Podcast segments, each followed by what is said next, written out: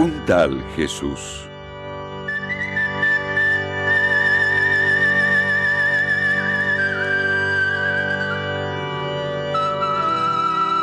En el huerto de Getsemaní.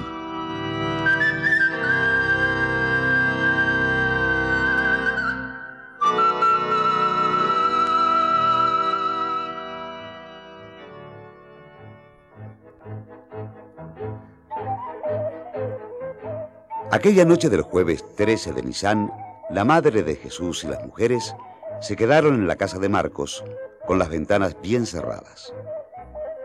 Nuestra cena de Pascua había terminado precipitadamente. En los platos, sobre las esteras de paja, quedaban aún trozos de cordero y en las jarras brillaba el vino que no tuvimos tiempo de beber. Al enterarnos de lo que había hecho Judas, salimos de allí con prisa ocultándonos en las sombras. ¿No nos vendrán siguiendo? Felipe, te tengo miedo. Yo también, Nata. Me parece que esta no la contamos. Jesús dijo que ahora es cuando Dios meterá su mano por nosotros. Dios o los guardias. No sé quién llegará primero. No corran, compañeros, sin formar grupo. Péguense a las paredes. Salimos de Jerusalén por la puerta del valle y bordeamos las murallas hacia el torrente Cedrón no había una nube. La luna llena, inmóvil, guardaba la noche en el centro del cielo.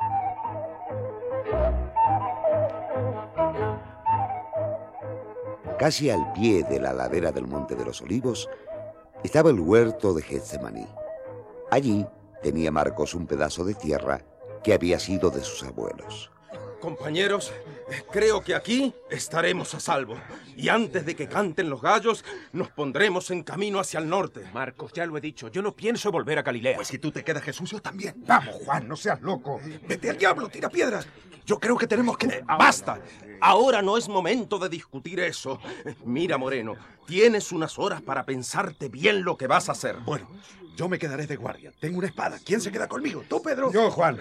Aquí está la otra espada. Y tú, Santiago, quédate a vigilar también. Eso. Eh, ustedes tres de centinelas. Eh, no creo que pase nada. Pero por si acaso, los demás a dormir por ahí, entre las rocas, con un ojo cerrado y otro abierto. No, no, no, no, no. Yo no me duermo sin que me digan dónde se ha metido Judas. Eso es lo que quiero saber yo. ¡Demonios, flaco! Cállate de una vez y échate a dormir. A ver si se te baja el vino. Maldito sea. ¿Dónde estará el Iscariote?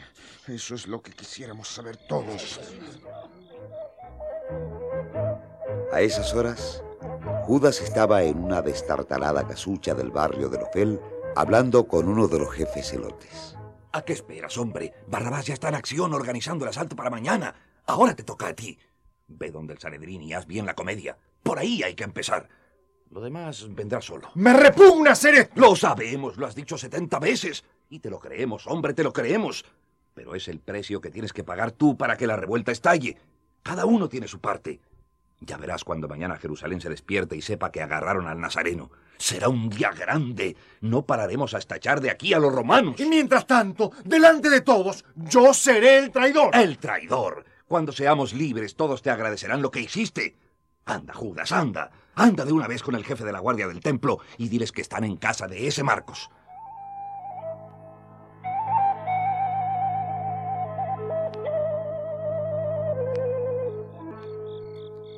Pedro, Santiago y yo montábamos guardia con las espadas desenvainadas.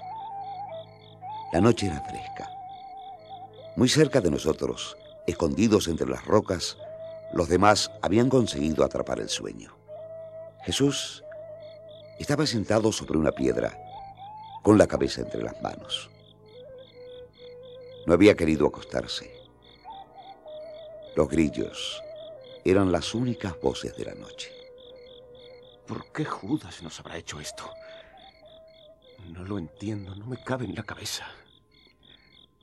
Tanto tiempo juntos, desde aquel día en Nazaret cuando nos conocimos, el trabajo de tantos meses empujando el reino de Dios y ahora esto. ¿Pero qué te ha pasado, Judas? Te hice algo malo yo. Te defraudó nuestro grupo. Nosotros confiamos en ti. ¿Por qué no confiaste tú en nosotros? ¿Por qué nos fallaste, compañero? ¿Y por qué te dejé salir de la casa de Marcos? ¿Por qué no me puse en medio? ¿Por qué no te impedí ir a denunciarnos? Maldita sea, ¿por qué?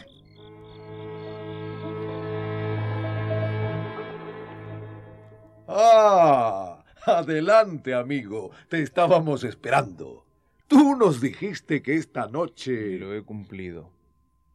Sé dónde está. ¿Andas solo? Con un puñado de amigos. ¿Armados? Un par de espadas viejas. ¿Y cuál es la señal para que mis hombres no se equivoquen? Yo me acercaré a él y... Lo saludaré con un beso. De acuerdo. Entonces, lo convenido. Cuando el Nazareno esté en nuestras manos, ven a cobrar los treinta ciclos que te faltan. Y Judas, el de Cariot, salió del patio del palacio de Caifás al lado del comandante de la guardia del templo. Le seguían un pelotón de soldados con espadas y garrotes. Las antorchas iluminaban las calles ya solitarias del barrio de Sion.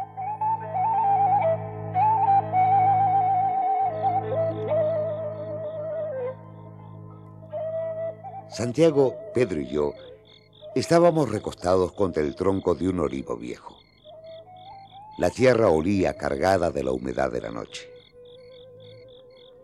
Jesús se acercó a nosotros y nos miró con ojos asustados. ¿No oyeron ese ruido? ¿Qué ruido, Moreno? Me parecieron pasos. Por allá.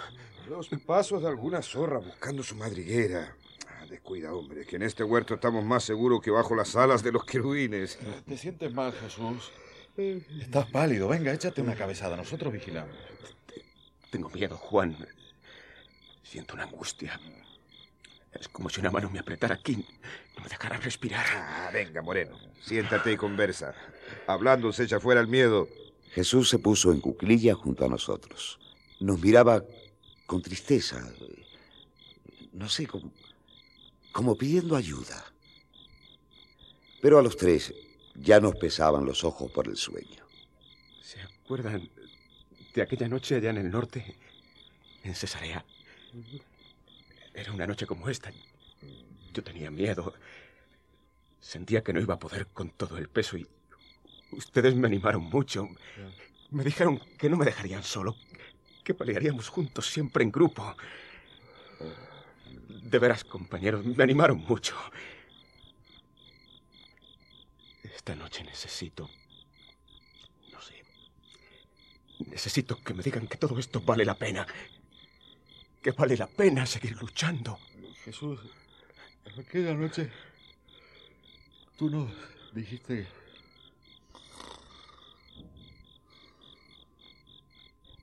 Entonces Jesús se apartó como a un tiro de piedra y se sentó sobre una roca. Más allá del cedrón, Jerusalén brillaba vestida de luna completamente blanca. En mala hora me metí en esto. Me hubiera quedado en Nazaret. Habría hecho mi vida a mi manera, con una casa, unos hijos, una mujer, así como todos. El trabajo de cada día, la pequeña felicidad de cada día. Mi madre estaría tranquila cuidando a sus nietos. En mala hora fui al Jordán y conocí a Juan, el profeta, y me dejé bautizar por él. No, no fue Juan, fuiste tú, Señor, que tú eres el que estás atrás de todo esto. Tú me empujaste, tú me agarraste y fuiste más fuerte, me sedujiste y yo me dejé seducir. Pusiste palabras en mi boca que ardían como carbones y yo quería apagarlas, pero no podía. Se colaban dentro de mí como fuego, me quemaban hasta los huesos. En mala hora puse la mano en el arado, porque ya es demasiado tarde para mirar hacia atrás.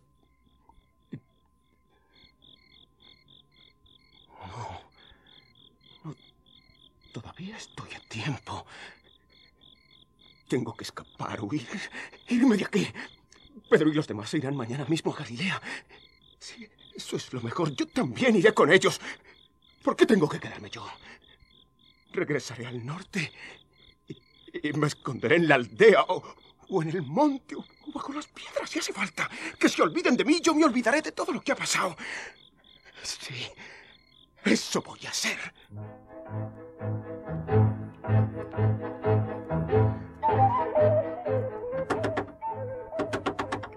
¿Quién llamará? Judas. ¡Maldita sea! No están aquí. ¿A dónde diablos se han ido? ¡Judas! ¡Judas, espera! ¡No te vayas, Judas! ¡Espera,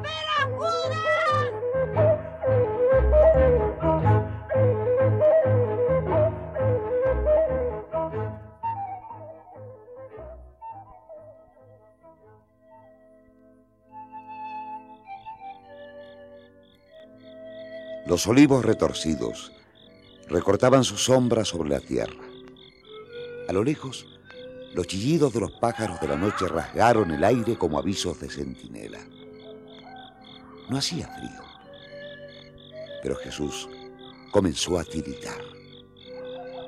Se levantó de la piedra en la que estaba sentado y vino otra vez hacia nosotros. Pedro. Juan. Estábamos rendidos de cansancio. Jesús se alejó y se perdió entre los olivos. Padre, si hubiera llegado mi hora, dame fuerzas. Dame valor para no responder con violencia a la violencia de ellos. Si me llevan a juicio, que tenga palabras para denunciarlos en el tribunal. Si me torturan, sepa callar para no delatar a mis compañeros. Ellos quieren matarme, padre. Pero yo no quiero morir. Todavía no. Todavía no. No quiero morir. No quiero. No quiero. Dame tiempo, Señor. Necesito tiempo para terminar la obra comenzada. Hay que seguir abriéndole los ojos al pueblo. Seguir anunciando tu buena noticia a los pobres. Nuestro grupo está apenas empezando a andar. No, no. Yo no puedo faltar ahora. No puedo. Padre, ellos quieren taparnos la boca, quieren ahogar la voz de los que reclamamos justicia. Que no se haga la voluntad de ellos, sino la tuya. Que no ganen ellos, los poderosos los hombres sanguinarios, sino que ganes tú, el Dios de los pobres, nuestro defensor. Mete tu mano ya, Padre, saca la cara por nosotros, los humillados de este mundo, los siempre derrotados. Y si no, bórrame a mí de tu libro. Tengo miedo, Padre. Tengo, tengo miedo. Si por lo menos tú me dieras una señal. Sí. Dame una señal. un- Una prueba de que tú no me has engañado. De que esta lucha no ha sido en vano. A Gedeón le diste una señal antes de salir a la batalla. A Jeremías le enseñaste una rama de almendro. Mire esa rama, señor. La rama de ese árbol. Si floreciera, si de pronto se abriera la flor blanca del olivo como una señal de paz. Respóndeme, señor. ¿Por qué te callas? Es pedir demasiado. Tú me pediste más a mí. Me pediste que dejara mi tierra y la casa de mis padres. Por ti hablé. Por ti me llené de rabia contra los grandes de este mundo y grité en la plaza y en las calles y no me senté a comer en la mesa de los mentirosos. Por ti me he quedado solo. Lo he perdido todo por hacerte caso a ti. Tú no puedes darme la señal que te pido.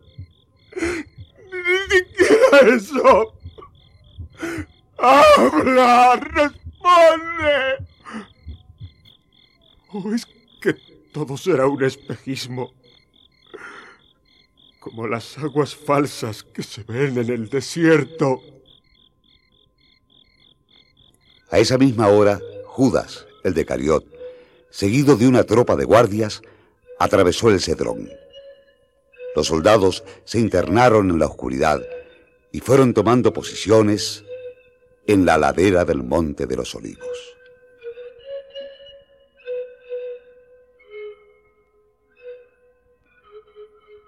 Un tal Jesús. La buena noticia contada al pueblo de América Latina. Una producción serpal, escrita por José Ignacio y María López Vigil.